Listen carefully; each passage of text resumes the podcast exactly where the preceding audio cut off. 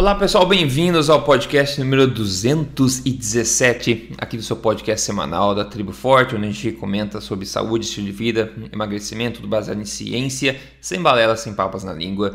Hoje eu vou falar um pouco sobre a credibilidade está em crise aí, em muitos aspectos da relação da saúde. Vai trazer à tona mais um assunto que a gente já falou no passado, mas é uma nova iteração desse assunto aí. Tem uma perguntinha da comunidade para aquecer aqui a nossa discussão.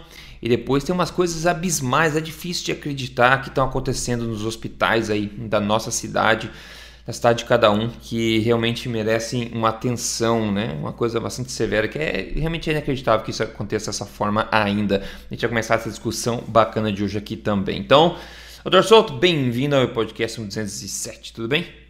Tudo bem. Bom dia, Rodrigo. Bom dia aos ouvintes. Olha só, porque a gente não começa a discussão com uma pergunta da comunidade para a gente aquecer aqui, beleza? Então vamos lá. Quem perguntou foi a Caroline Daiane, e essa vai para você, Dr. Souza. Fala assim: ó, sucos detox também não podem ser ingeridos no período de jejum? Diga lá para gente aquecer essa discussão e o que, que você acha desse assunto. É. A, a, a, velha questão do que quebra e do que não quebra o jejum. Mas vou começar pelo detox. Né? Um, de uma forma geral, como um, uma regra assim de bolso, onde você vê, onde você vir escrito detox ou alguém falar detox, fuja rápido no sentido oposto. Tá bem?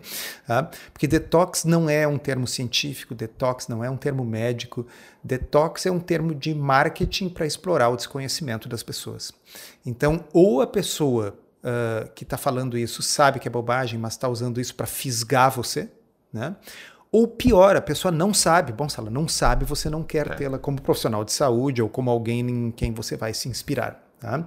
Então, uh, se, quando você bebe uh, álcool, por exemplo, o álcool é uma toxina. Tá? Quem detoxifica essa toxina é o fígado. Tá? E, e, não adianta essas coisinhas, remedinho que tem para vender na farmácia, aqueles tubinho amarelinho, aquilo não é, é. detox, não, não detoxifica nada. Quem detoxifica isso é o fígado. Tá? Aliás, o fígado detoxifica a maior parte das toxinas que a gente consome. Uh, justamente é, é, um dos motivos pelos quais, se você for olhar a anatomia, é muito interessante. O, uh, uh, o intestino ele é alimentado por várias artérias, mas todas as veias que saem do intestino, que carregam os nutrientes que o intestino absorve, confluem numa única veia bem grossa chamada veia porta. Tá? Que tem esse nome, eh, eu sempre pensei assim, não sei se é verdade, mas porque essa seria a porta de entrada né, da, da corrente uhum. sanguínea para aquelas Boa. coisas que estão sendo absorvidas pelo intestino. Então, a veia porta desemboca no fígado e o fígado age como um grande filtro. E ele vai pegar as coisas tóxicas que vêm, por exemplo, das plantas que você come, que não são poucas, e vai detoxificá-las. O nosso fígado já está evolutivamente preparado para detoxificar várias dessas coisas. Tá? Remédios, por exemplo, muito comum. Uh, uh, se você não, não tivesse fígado, você tomaria um remédio e aquele remédio produziria muito mais efeitos tóxicos. Mas uh, quando a gente estuda lá a farmacodinâmica, a gente sabe, ó, aquele remédio vai ser eliminado pelo fígado tanto por cento a cada X horas. Né? Então, quem além do fígado tem outros órgãos? Tem, mas o principal é o rim. Tá? Muitas das coisas tóxicas que a gente consome são colocadas para fora na urina. Então, o que faz detox é o nosso corpo. Tá? E se você deixar o corpo saudável, consumir coisas saudáveis, tiver uma vida saudável, é o que você pode fazer para que ele detoxifique mais. De resto, uhum. consuma menos coisas tóxicas. Então, essa é a primeira coisa que eu queria deixar claro. Não existe nada detox. Tá bem? Bom, uh, agora, se suco detox vai quebrar o jejum, ele é um suco, né? Não, isso é, essa pergunta é a parte óbvia da pergunta. É, então, assim, ele, ele contém calorias, ele contém nutrientes. Ah, ah, aí é uma questão do que, que tem nesse suco. Se, por exemplo, fosse um chá, uma infusão, eu diria que não afeta significativamente o jejum, porque um, um, um chá é basicamente água com, com os aromas e moléculas que foram extraídas da, daquilo que você botou, daquelas folhas que você botou na infusão quente ali. Mas aquilo ali não tem praticamente nada em termos de massa, em termos de quantidade de calorias ou nutrientes ou o que for. Então é, é uma água colorida, cheirosa. Tá? Agora, na hora que você bota no liquidificador pedaços de comida, várias folhas de couve, espinafre, uma pedaço de abacaxi, não sei o que mais. Bom, você está você, você tá comendo, né? você está comendo, exatamente. Bom, é, eu acho que essa questão do quebra-jejum a gente já falou bastante. Inclusive, pessoal, vocês podem no YouTube procurar o que quebra, o que não quebra jejum. Vocês vão ver um vídeo meu lá falando sobre isso, com diretrizes mais gerais sobre isso. E também sobre detox. Você pode procurar o mito do detox lá no, no YouTube. Rodrigo, você vai achar um vídeo meu, eu falei sobre isso. E esse é um assunto que muita gente se, se rebela um pouco, mas eu gostei que você pegou realmente esse ponto que detox não existe. O que as pessoas fazem quando tomam suco verde para fazer detox, na verdade, estão colocando uma carga de toxinas maior ainda no corpo, vai estimular ainda mais um detox do corpo que não precisaria. Então, você quer fazer um detox, eu falo, você quer fazer um detox? Pare de tox, né? Pare de ingerir toxina, o corpo sabe fazer o detox, o fígado já sabe fazer detox. Então, esse suquinho verde, essas besteiras que eu vejo profissionais muito aí é, populares na internet, fazendo uma carreira em cima dessa questão de detox, pessoal. Isso não tem base em evidência, não tem base científica nenhuma. O que a gente mais vê quando a gente toma esses antioxidantes, as besteiras de plantas, é que sim, aumenta no sangue a capacidade oxidativa transientemente, porque o corpo está detoxificando aquilo. Então, quando você come o teu curcume lá, a tua, a tua blueberry, o teu suco de pomegranate lá, vai, o corpo tem que fazer um detox daquilo que você comeu, porque são compostos que estão ali para dar um, um, efeito antioxidativo para a planta, não para você. Se fosse tão bom assim, o corpo absorveria. E a evidência mostra claramente que é muito, muito baixa a eficiência de absorção desses compostos aí que o pessoal chama de antioxidantes. E o que consegue ser absorvido pelo intestino é rapidamente desativado e eliminado pelo corpo. Então, é um dos maiores mitos da atualidade essa questão de detox, que como o Dr. Souto muito bem disse, só serve mesmo para alimentar marketing e alimentar a indústria. Então, pessoal, não se engane com essas besteiras. É óbvio que quebra jejum, pelo amor de Deus. Enfim, começamos com isso. Doutor Souto, olha só. É, eu tava aqui, eu tinha feito um, um, um podcast perguntas e respostas, o doutor Souto de vez em quando de manhã cedo ele manda umas coisas, eu achei interessante a gente cobrir isso aqui, ó, porque no episódio número 151 nós falamos a suposta, você deve lembrar disso, você acompanha a gente aqui, se você é aquele aluninho com a estrela na cabeça, parabéns, é, dieta para a saúde planetária, a gente falou disso, dieta da saúde planetária, que é um compilado de diretrizes alimentares sugeridos por um grupo de pessoas, parte de uma comissão chamada Eat Commission, Tá? E foi a, a dieta do Eat Lancet, que a gente falou no episódio 151, você pode voltar e ouvir também, tá? Obviamente que eles propuseram né, que se diminua drasticamente o consumo de alimentos de origem animal né, e fizeram grandes projeções de mudanças positivas que aconteceriam a partir daí com essas mudanças. Dentre as sugestões estão coisas como consumir no máximo um ovo por semana, um, um bife por mês, para vocês pegarem ah, como é que as coisas funcionam. Enquanto eles sugerem também grandes quantidades de vegetais, frutas, pão, arroz e batata por dia, porque isso não tem problema. Segundo eles, é bom para o planeta. Que maravilha, né? Nós falamos sobre essa comissão, nós mostramos grandes conflitos de interesses, né? É a questão da ideologia por trás e que as aparências realmente são que a última coisa que eles se importam é com a dita saúde planetária. Enfim, agora dia 15 de fevereiro foi publicado no jornal, no Journal of Nutrition, um artigo contestando um dos aspectos das promessas dessa Eat Lancet Commission, dessa dieta planetária, né? Porque eles prometeram um monte de coisa. E ó, e o sumário desse artigo que foi publicado agora é o seguinte, eu vou ler para você, traduzindo literalmente o que estava escrito no sumário, abre aspas, o relatório recente publicado pela comissão Eat Lancet sobre os impactos dos hábitos dietéticos no meio ambiente sugeriu que a dieta proposta iria prevenir mais de 10 milhões de mortes prematuras por ano globalmente de doenças não comunicáveis, ou seja, não transmissíveis, né? Obesidade, etc, Parkinson, o relatório não atendeu aos padrões de transparência e replicabilidade e também não considerou a incerteza assim, estatística nos cálculos. A nossa tentativa de replicar os cálculos de mortalidade para os Estados Unidos revelou falhas nas assunções e métodos usados para as estimativas.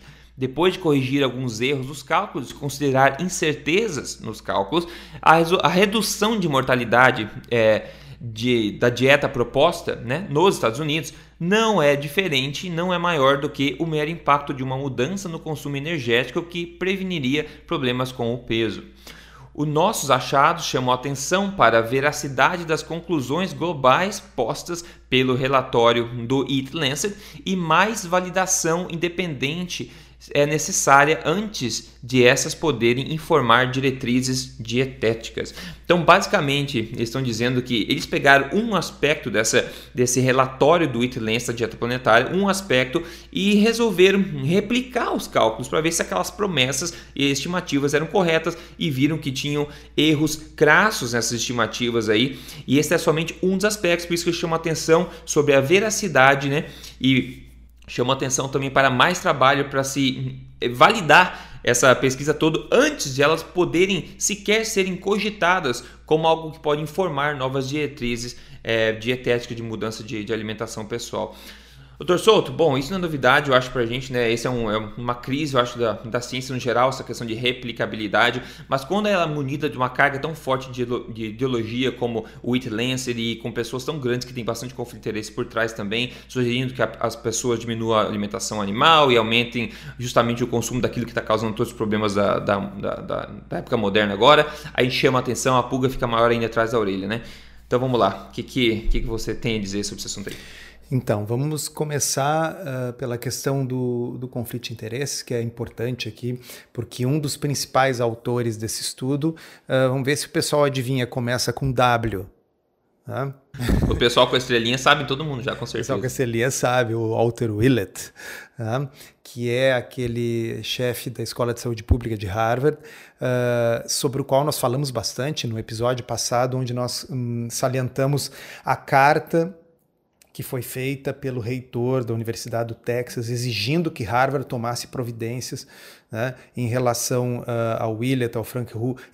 Isso tudo morreu, tá, pessoal? Eu não ouvi mais nenhuma repercussão disso aí. Eu acho que está ganhando aquela hipótese de que nada iria acontecer. Ou então está acontecendo alguma coisa, algum inquérito interno sigiloso lá dentro. Mas, enfim, para vocês lembrarem que esse Walter Willett ele está em todas. Tá? Ele é uhum. o, o, ele e o Frank Hu são os nomes mais importantes da epidemiologia nutricional no mundo hoje em dia. Eles têm uh, as portas abertas nas maiores publicações, eles têm as portas abertas na imprensa. Né?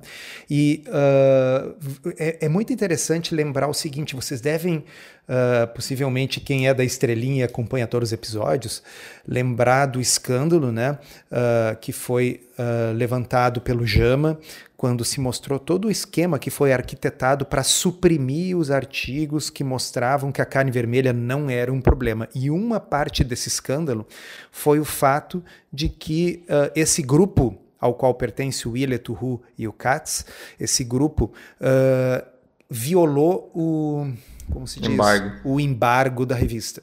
Tá? Já no caso do It Lancet tinha um embargo, mas ninguém violou. Tá? porque eles violam quando é o embargo dos outros. Né?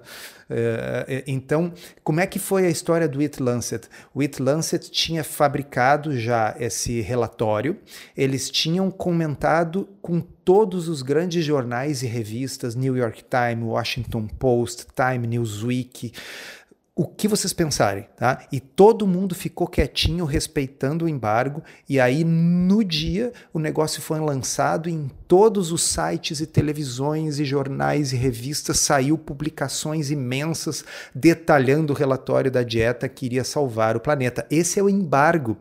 Esse é o famoso embargo que foi violado quando era para alguma coisa que falasse bem de carne, porque aí o Willett já não, uhum. ele gosta de respeito o embargo dele mas não respeita o embargo dos outros. Tá? Uhum. Bom, Exato. aí uh, saiu publicado uh, esse, esse relatório, que era um relatório, como o Rodrigo lembrou aí, tinha acho que no máximo 14 gramas de carne por dia. Né? O recomendado era entre 0 e 14. Bom, então o pessoal pegou e foi fazer a reanálise dos dados utilizados no It Lancet. Análise essa que deveria ter sido feito pelo processo de peer review. Lembrando para quem não é da área, quando você submete um artigo científico a uma revista como o Lancet, que é uma das maiores do mundo, o Lancet manda para revisores que devem escrutinar aquilo ali e ver se não tem erros de estatística, se não tem erros, se as pessoas não estão citando artigos que dizem diferente do que está ali. Mas pelo jeito, praticamente não houve peer review.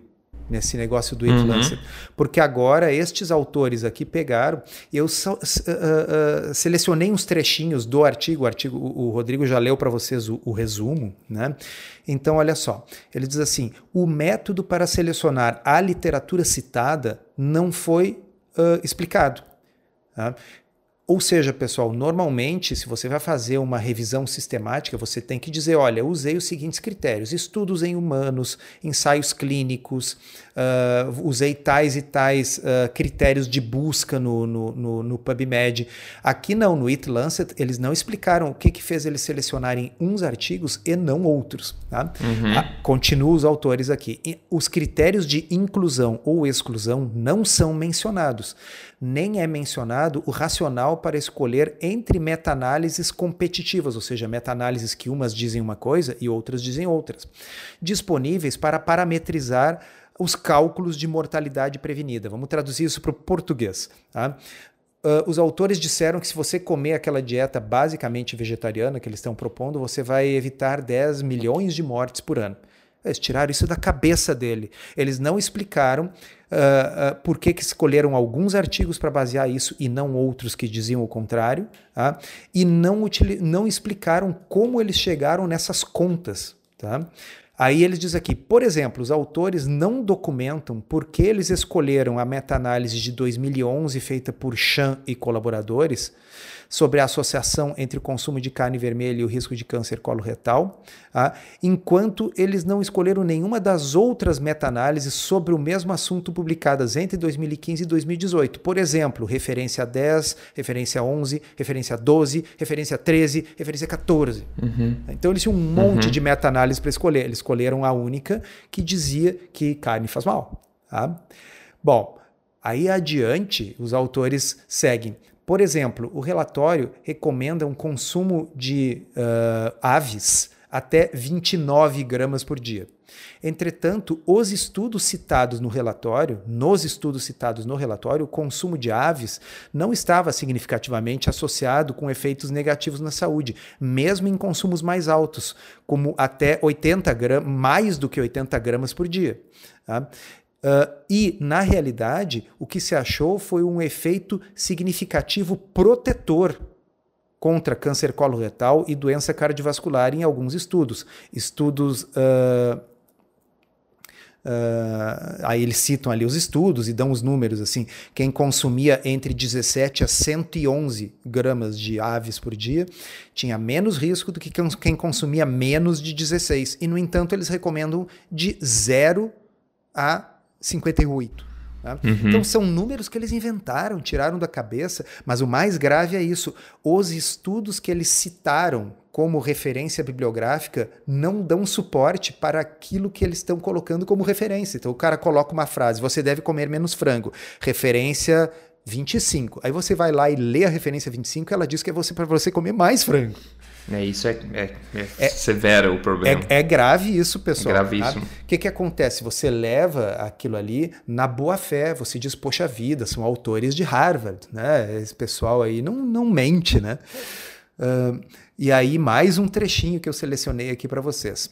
Num consenso recente da Academia Nacional de Ciências, uh, foi dito que Ó, uh, diretrizes nutricionais cientificamente válidas devem ser baseadas em estudos de alta qualidade. E vocês aí que escutam, como diz o Rodrigo, e tem estrelinha porque escutam tudo, todos os podcasts, já sabem o que é um estudo de alta qualidade. Estudo de alta qualidade é um ensaio clínico randomizado. Uhum. Né? Então, isso requer Uh, o completo assessment, verificação né, da literatura publicada uh, e um sistema melhor de revisão sistemática e de meta-análises. Usando diferentes metodologias de verificação da qualidade dos estudos, isso pode modificar as recomendações nutricionais. Como exemplificado num estudo recente de Johnson, quem é o estudo recente de Johnson? Era aquele que o Willett tentou impedir a publicação. Tá? Uhum. Aqui eles estão dando como exemplo de estudo bem feito. Tá? Um estudo recente de Johnson que usou o sistema GRADE para acessar a força das evidências sobre o consumo da carne vermelha na saúde e chegou à conclusão conclusões que estão em conflito com os guidelines atuais. Ou seja, quando você usa referências bibliográficas com nível de evidência adequado, você vê que carne vermelha não tem relação com câncer, diabetes ou doença cardiovascular. É isso que os autores estão colocando. E, no entanto, o It Lancet, som de grilos, né? Exato. Não usou, Exato. Eh, não, sequer se deu ao trabalho, se dignou a dizer quais os critérios que eles usaram para escolher alguns estudos em relação a outros. Nós sabemos quais foram os critérios, né, Rodrigo? Os critérios é falou bem de plantas, entra. Falou mal de carne, entra. Exato, exato. Ah. É, ainda bem que está surgindo agora, porque a, a intenção do Eat Lance era realmente, até o nome foi bem prepotente, né? A saúde planetária, como se fosse uma dieta para ser implementada no planeta inteiro, para salvar a nossa espécie e o nosso planeta. Então, é quando, eu acho que é legal, tem um comportamento que sempre acontece na história, quando existe uma hype, existe uma resistência, né? Então a natureza, eu acho que ela se autorregula. E nesse caso está acontecendo novamente, né? Com o Itlança crescendo e agora o pessoal contestando a, a, credibilidade. A grande diferença é que só vocês que estão escutando esse podcast sabem isso. Ah, por quê? É. Porque eu quero que alguém. Eu desafio. Alguém procure, encontre, nos mande aí, mande lá para o Rodrigo, para mim, pode mandar nas redes sociais. Se vocês encontraram alguma repercussão, especialmente em português, em língua portuguesa, disso que nós estamos lendo agora. Porque se vocês botarem It Lancet no Google, vocês vão encontrar que saiu em todos os portais de notícia, nos jornais, nas revistas. Isso foi maciçamente né, colocado. Agora, esse estudo que contesta e diz: olha, pessoal, as evidências estão incorretas, a estatística estava incorreta foi feito uma, um cherry picking, uma sele eh, citação seletiva dos estudos, e se nós pegarmos o próprio relatório e recalcularmos de forma estatisticamente adequada, que é o resto do que esse estudo aqui mostra, nem mesmo assim você encontra resultados estatisticamente significativos de prevenção de mortes com a tal dieta do It Lancet zero, eu prevejo haverá zero repercussão disso. Então é muito assimétrico. Se você consome notícias de saúde pela mídia, uh, desculpa pessoal, tá, tá, tá bem problemático bem problemático. Tá super problemático. E na verdade eu acho que esse pessoal sabe desse tipo de coisa. E não importa se eles contam uma mentira, porque essa mentira vai ter essa promessa tão grande que vai ser espalhada pela mídia. Agora, a retratação nunca recebe a mesma atenção que recebeu a notícia em primeiro lugar. Então eu acho que eles até contam com isso, já, já colocam nas contas dele e decidem se vale a pena mesmo assim é, mentir ou colocar essas coisas. É, é triste mesmo, pessoal. O negócio é, da credibilidade é. Eu acho que é bem por aí. É triste, é. E o próximo assunto agora, na verdade, só vem para mostrar como, como pode, né? Que tipo de credibilidade que a gente pode ainda ter, ou que crise, por que, que essa crise de credibilidade continua acontecendo? O que está impedindo as pessoas de se atualizarem, de realmente é, fazer uma coisa um pouco mais condizente com as evidências? No caso, outra coisa que veio atenção aí é.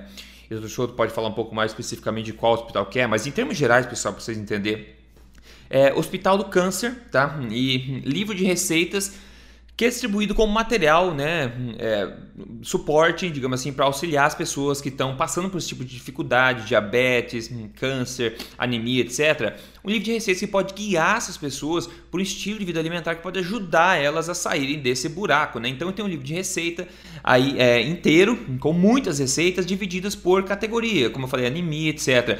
Na introdução desse livro, tá, de novo, é disponibilizado pelo Hospital do Câncer, provavelmente por outros hospitais também. Então, eles falam o seguinte: o primeiro parágrafo da, da introdução desse livro fala o seguinte, ó.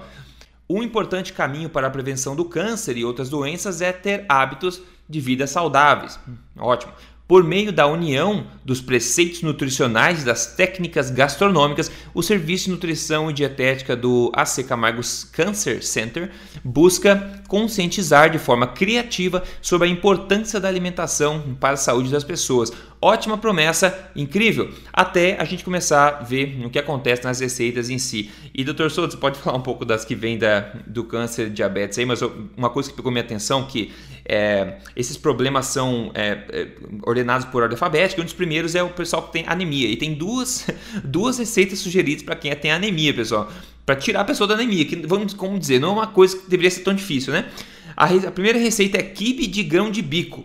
Tá? Quibe de grão de bico, né? Isso tem valor nutricional, pessoal. E o segundo é salada verde com molho de maracujá. Se a pessoa tá com anemia e comer isso, ela vai ficar mais com anemia ainda. A gente sabe que um simples bife tira a pessoa da anemia. Mas essas são as duas receitas que mostram aí um enorme desconhecimento do que é nutrição de fato, né? Agora, o medo começa a acontecer com problemas ainda mais graves, como a gente falou, câncer, diabetes, etc. E tem um ouvinte aí do Dr. Souto aí que mandou para ele alguns exemplos que as pessoas vão falar.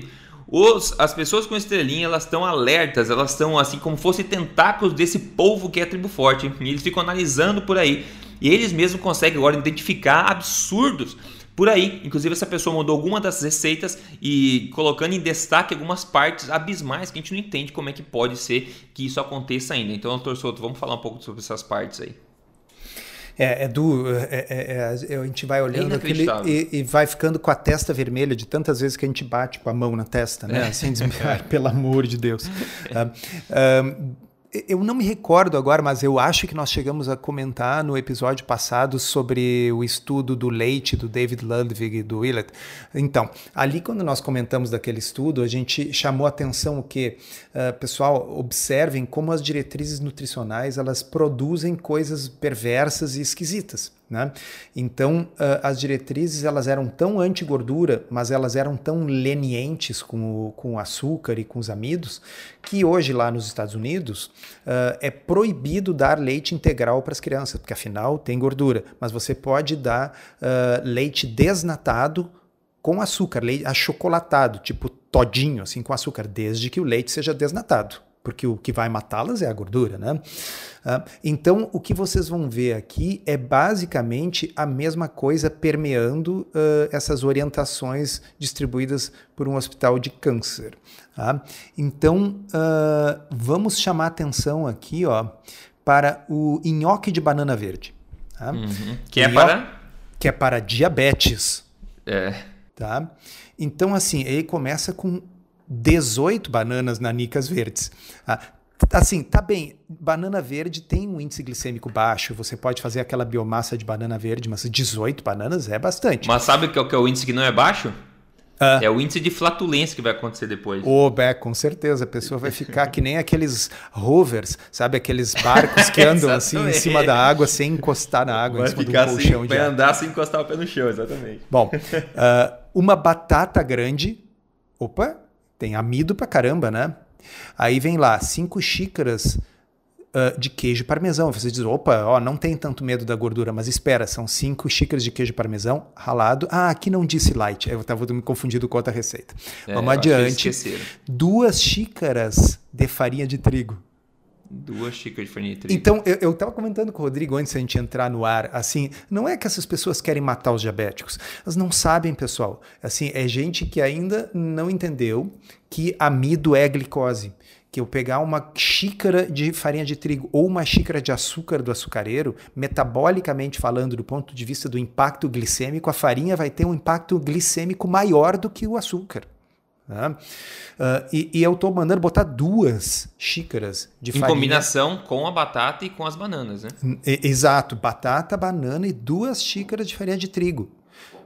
Assim, uh, eu nem vou comentar, vou passar para o próximo. De novo, pessoal, ah. para diabetes, pessoas com intolerância à glicose, intolerância a amido, eles estão sugerindo basicamente uma bomba de amido. Tá? Ah, então, agora, mais uma vez, para diabéticos, uma cheesecake de, cheesecake de goiaba. Tá? Goiaba não é uma má escolha, assim, é uma fruta que tem pouca glicose, mas o problema é que começa com duas xícaras de farinha de trigo. Hã? Uh, uh. É. Aí, mas uma, pelo menos sem stevia. Né? Uma colher de sopa de stevia. Não, mas nem pelo menos. Eu vou explicar para você. Se você botar uma colher de sopa de stevia, você é capaz de adoçar uh, sei lá, toda uma um cozinha industrial de cheesecake. O que eles estão recomendando ah, aqui sim. não é estévia, é adoçante culinário de forno e fogão baseado em estévia. tá? então, se certo. você. É, é, não deixa de ser um alerta para aqueles de vocês que ainda não sabem. Adoçantes culinários de forno e fogão, esses que tem no supermercado, seja de estévia, seja de sucralose, seja de ciclamato e sacarina, mas adoçante culinário aquilo é 99% maltodextrina e 1% adoçante. Então, maltodextrina é amido, pessoal. Então, aqui é duas xícaras de farinha de trigo mais uma colher de sopa de amido ou seja, duas xícaras de amido e mais uma colher de sopa de amido. Se você quiser usar stevia para adoçar, ótimo, mas é gotas, adoçante é em gotas, ou então o extrato puro de stevia. Uhum. Tá? Adoçante culinário de forno e fogão é porque as pessoas que escreveram isso não sabem que maltodextrina e glicose é a mesma coisa. Aí seguimos, tá? Duas gemas, duas colheres de sopa de amido de milho, eles estão basicamente tentando pegar amido de todos os filos vegetais e misturarem, né? Uhum. Exato. exato, exato. Aí, requeijão cremoso light, porque afinal o diabético, né? O... Pessoal, é, dá, um, dá um nervoso, porque assim, a gordura é uma das poucas coisas que se o diabético comer é. vai impactar a sua glicemia. Tá? Então, e é o que vai dar gosto. Agora, esse requeijão light tem chance, inclusive, dependendo da marca, de ter amido modificado na sua hum. fórmula para substituir Inclusive, eles falam em bisnaga aqui, em bisnaga, que é mais suspeito é, ainda. Sim, que é um troço ultra, ultra processado. Né? Tá? Depois, meia xícara de chá de preparem seus corações para as coisas que eu vou contar. Margarina light. Margarina light, pessoal. Pessoal, um, por Olha onde, a testa ficando vermelha. Por onde começar? Né? É. Então, assim, uh, nós já temos o reconhecimento por parte de todos os governos de que a gordura trans é uma coisa ruim para a saúde, deve ser banida uh, da alimentação, a gordura trans artificial. Ah, eu digo artificial porque de vez em quando alguém vai ver lá que na manteiga tem gordura trans. Essa é gordura trans natural da manteiga, é outro tipo, chama-se CLA tá? que é ácido linoleico conjugado. Essa aí, ela tem bons efeitos sobre a saúde. Nós estamos falando da trans que é produzida por hidrogenação parcial de óleos vegetais. Tá? Então essa aí, ah, mas a margarina essa diz que ela é livre de gorduras trans. Não, ela é pobre em gorduras trans, ela ainda tem, porque agora o pessoal descobriu um outro tipo uhum. de gordura que é o interesterificado, que a literatura tem mostrado que também tem efeitos ruins, mas isso me lembra muito a, a história do BPA, Tá? Hoje em dia todo mundo sabe, as mamães aí devem todas saber, né, que assim BPA era uma coisa tóxica que tinha no plástico. Então, se você vai usar uma mamadeira plástica, ela tem que estar tá escrito livre de BPA, tá? Bisfenol A. Só que uh, o, isso é necessário para fazer esses plásticos transparentes com essas características. Então a indústria escolheu um outro bisfenol S, se não me engano, Tá?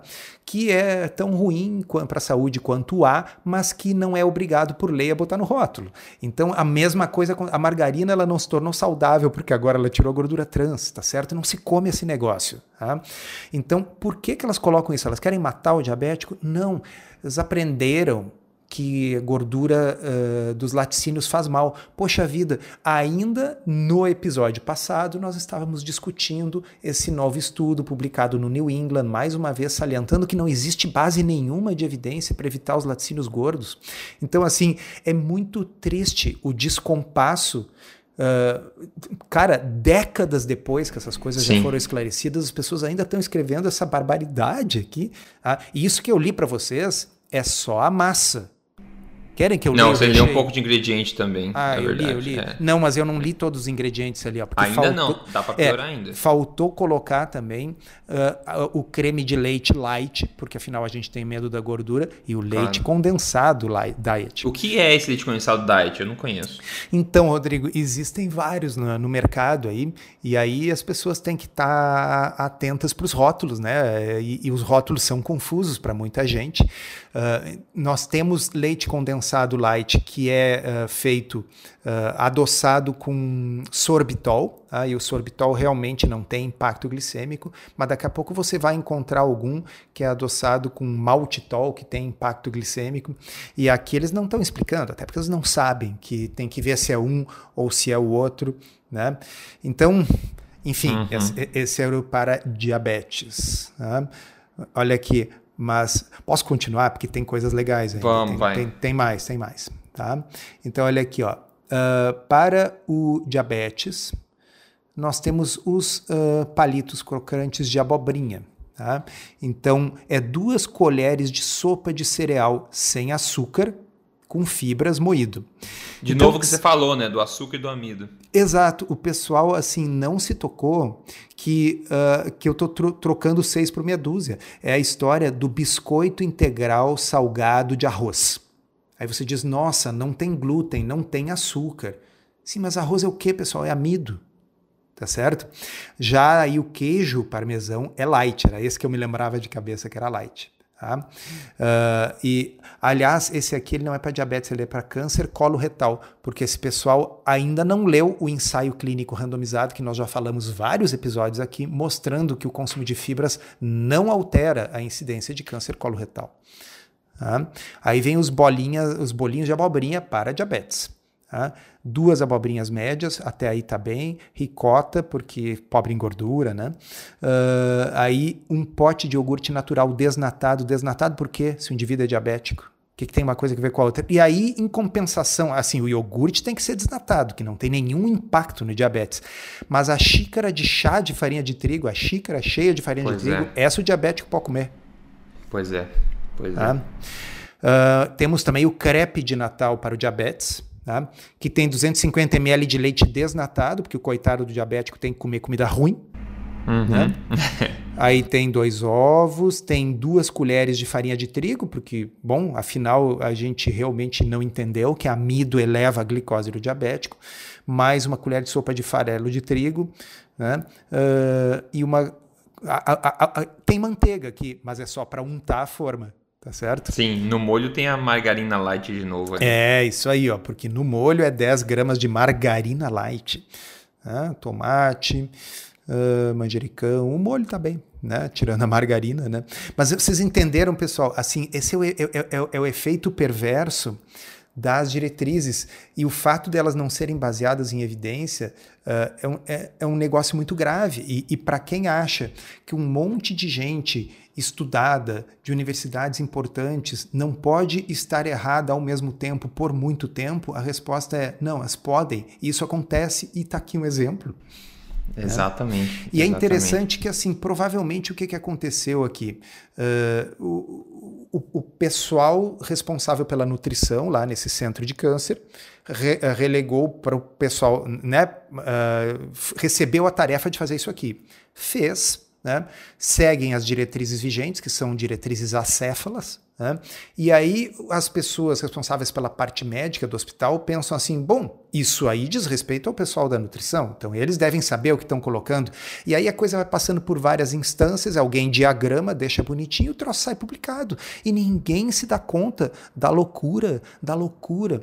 Bastaria qualquer diabético usando um uh, monitor contínuo de glicose que se compra na farmácia por 240 reais, tá? bota aquele negócio no braço que monitora a sua glicose de um em um minuto e você lê com telefone celular. Qualquer diabético que comer uma receita dessas vai descobrir que essa glicose dispara quando come aquilo ali. Tá? Sim, sim. Agora, se comesse um bife com ovo, um peixe com salada, tá certo? Se comesse uh, um, uh, uma coisa feita com manteiga e não margarina, com requeijão normal e não requeijão light, mas sem açúcar, sem farinha, a sua glicose continuaria normal. É simples como comprar um aparelhinho de glicose e medir. É, é. E outra prova, é óbvio que é, o próprio conceito de diabetes como doença crônica incurável, né, reflete quão bem está funcionando esse tipo de diretriz, né, esse tipo de de recomendação. As pessoas não se curam de diabetes, só piora ao longo do tempo. E os médicos dizem a mesma coisa, ah, infelizmente só piora, tem que se cuidar agora, tem que comer comida sem gosto, tem que sofrer. E tá aí, enquanto a gente tem um, um caminhão de evidências mostrando como é que pode ter uma solução fácil, saborosa e condizente com as evidências de fato, né? É. Pra, pra Rodrigo, problema. Uh, eu já coloquei uma vez numa aula que eu dei um exemplo para era para profissionais de saúde. Eu digo assim, pessoal, vamos pensar um, um, uma curva glicêmica, um teste de tolerância oral à glicose, que é uma das formas de diagnosticar o diabetes. Como é que é feito? Você pega o indivíduo em jejum, dá para ele um xarope contendo 75 gramas de glicose. Tá? O indivíduo come aquilo e se a glicose dele tiver uma elevação superior a 200, você o classifica como diabético. Tá? Então, digamos que você tenha feito isso, dá 75 gramas de glicose, a, a, a, a, glicemia dele foi a 230, então você sabe que ele é diabético. Aí o que, que você vai recomendar para ele? Um negócio feito com duas xícaras de farinha de trigo. Duas xícaras de farinha de trigo é mais do que 75 gramas de glicose, tá certo? Então você provou que um pouco de glicose faz mal para ele. A solução para a saúde dele é se entupir de um monte de glicose pro resto da vida. É. É, é. tão, é tão estúpido sabe? É, é, é revoltante. É, é, um troço que. Uh, porque tem muita coisa na vida que precisa de um experimento, né? Para a gente saber se aquilo é assim ou não. A ciência é isso, é uma, a ciência é uma coisa empírica.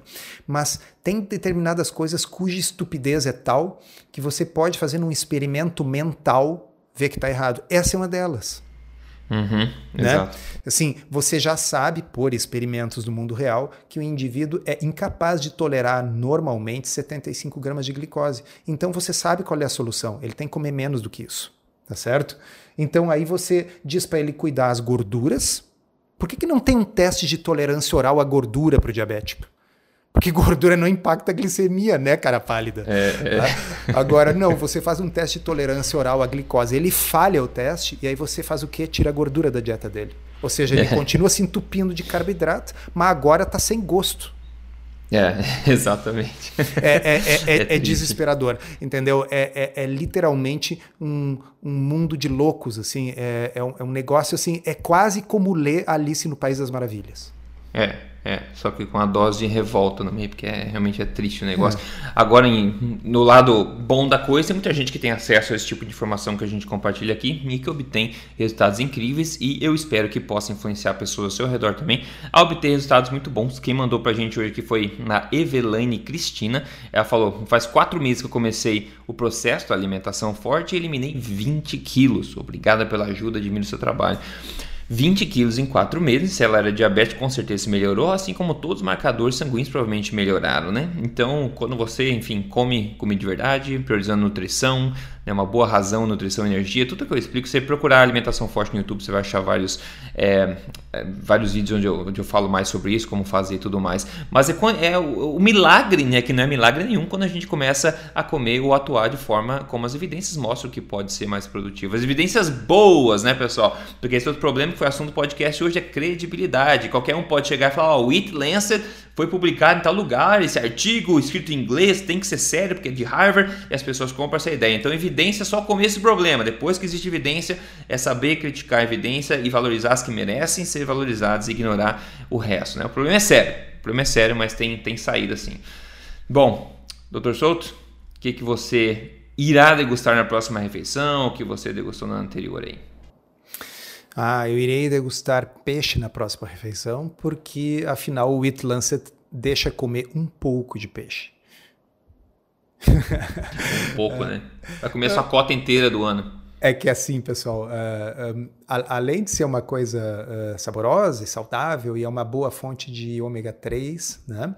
Uh, é, é, uma coisa relativamente simples de você fazer. Depois que você né, dominou o mínimo da, da, da, técnica ali, não dá muito trabalho, fica pronto rapidinho. Né? E, e, e, sobre o ômega 3, é sempre interessante a gente comentar que a gente não sabe exatamente se o suplemento de ômega 3 vai ser o que vai ser melhor para a sua saúde, né? mas com certeza comê-lo no contexto da comida de verdade trará benefícios. E boa parte dos estudos que deram origem a essa hipótese, eles não eram com comprimidos, com cápsulas, eram com, com comida, né? É, exatamente. Inclusive, sobre esses óleos de peixe, ômega 3, etc., tem evidência mostrando que, sei lá, a maioria deles, pessoal, já é um óleo oxidado, já não é um uhum. bom, pode fazer mais mal para você do que bem. Então, de novo, comida de verdade sempre tende a ganhar. Os menores riscos estão ali, comida de verdade, né? É, vocês querem um exemplo? Uh, o, o, porquê que o ômega 3 que está no contexto do peixe, da comida de verdade, uh, tende a ser superior? Além, fato de que, além do óbvio fato de que o peixe não se resume resume ao seu óleo ômega 3, ele é muito mais do que isso em termos de nutrição.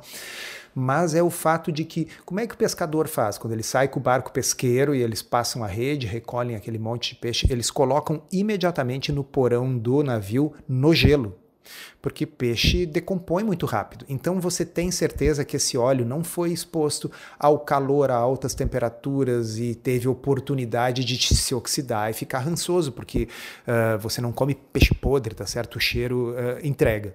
Uh.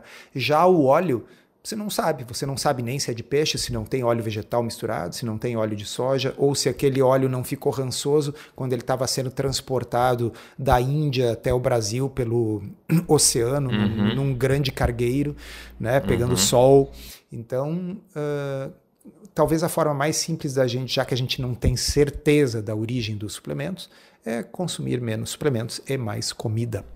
Exatamente. Eu vou comer peixe também, conscientemente, comer um salmão aqui uh, no almoço, acompanhado de alguma coisa, talvez um fígado de bacalhau de sobremesa, mas tudo bem. E, ah, é, semana eu tenho experimentado com uma enorme descoberta, que coisa magnífica. Eu estou chamando de pizza forte agora, porque é uma pizza com a massa feita de frango. Meu Deus do céu, pessoal, eu fiz assim sem menor pretensão. Eu fiz uma vez e a minha cabeça explodiu. Daí eu fiz de novo ontem, porque o pessoal começou a pedir receita, receita. Eu fiz de novo ontem, minha cabeça explodiu de novo. De tão bom que fica. E o perfil nutricional disso aí é espetacular. Então ontem eu já gravei alguns passos aqui. Vou gravar um vídeo de receita. Eu quero disseminar isso aí. Realmente é uma coisa que o pessoal não sabe que existe, que pode trazer felicidade ao mundo. Então, se você não segue lá no, no YouTube, é, Rodrigo Polesso, emagrecer de vez lá, siga lá. Eu vou postar um vídeo de receita lá em breve sobre essa pizza forte, a pizza com a massa feita de, é, de, de, frango. Tem uma maneira de fazer, mas fica excelente. Então eu quero chamar atenção para isso aí. Eu vou fazer a receita, não não é, não se preocupe, que o pessoal pediu bastante. Ficou excepcional, coisa boa demais. Bom, eu esqueci de falar também é, sobre, eu falei do caso de caso de hoje da Evelane e Cristina. O pessoal quer seguir passo a passo, uma diretriz tem bastante gente seguindo passo a passo alimentação forte em três fases, semana a semana, o que comer na semana, quando fazer jejum, que alimento comer, etc. Por favor, entre no programa Código Emagrecer de Vez. É só entrar em código emagrecerdevez.com.br. É um guia que você pode contar para atingir os seus objetivos aí e aprender mais também sobre o seu corpo, sobre o processo inteiro. Siga, é, entra na Tribo Forte também, triboforte.com.br, pessoal. Você pode ter acesso a mais de 550 receitas também, paleo, low carb, que é cetogênica, alimentação forte, etc. Tem bastante recurso que a gente sempre oferece aqui que pode ajudar você a atingir seus resultados mais rápido, além de seguir a gente nas mídias sociais. Você procura Rodrigo Polesso em qualquer mídia social, Dr. Souto também, agora está no Telegram, é DR Souto no, no, Telegram também. Enfim, siga a gente, ajuda a passar esse podcast para frente, ele é gratuito, mais de 200 podcasts já, pode ajudar muita gente a mudar de vida, como a gente está vendo aí em cada episódio de conta o caso de sucesso, etc. E evitar esses tentáculos aí terríveis que estão jogando nas pessoas para baixo do oceano em, em, nessas doenças, como a gente viu hoje aí é, no, no podcast hoje. Então, doutor Souto, obrigado pelo papo de hoje. A gente se, se fala na, no próximo episódio de semana que vem. Obrigado, um abraço, até a próxima.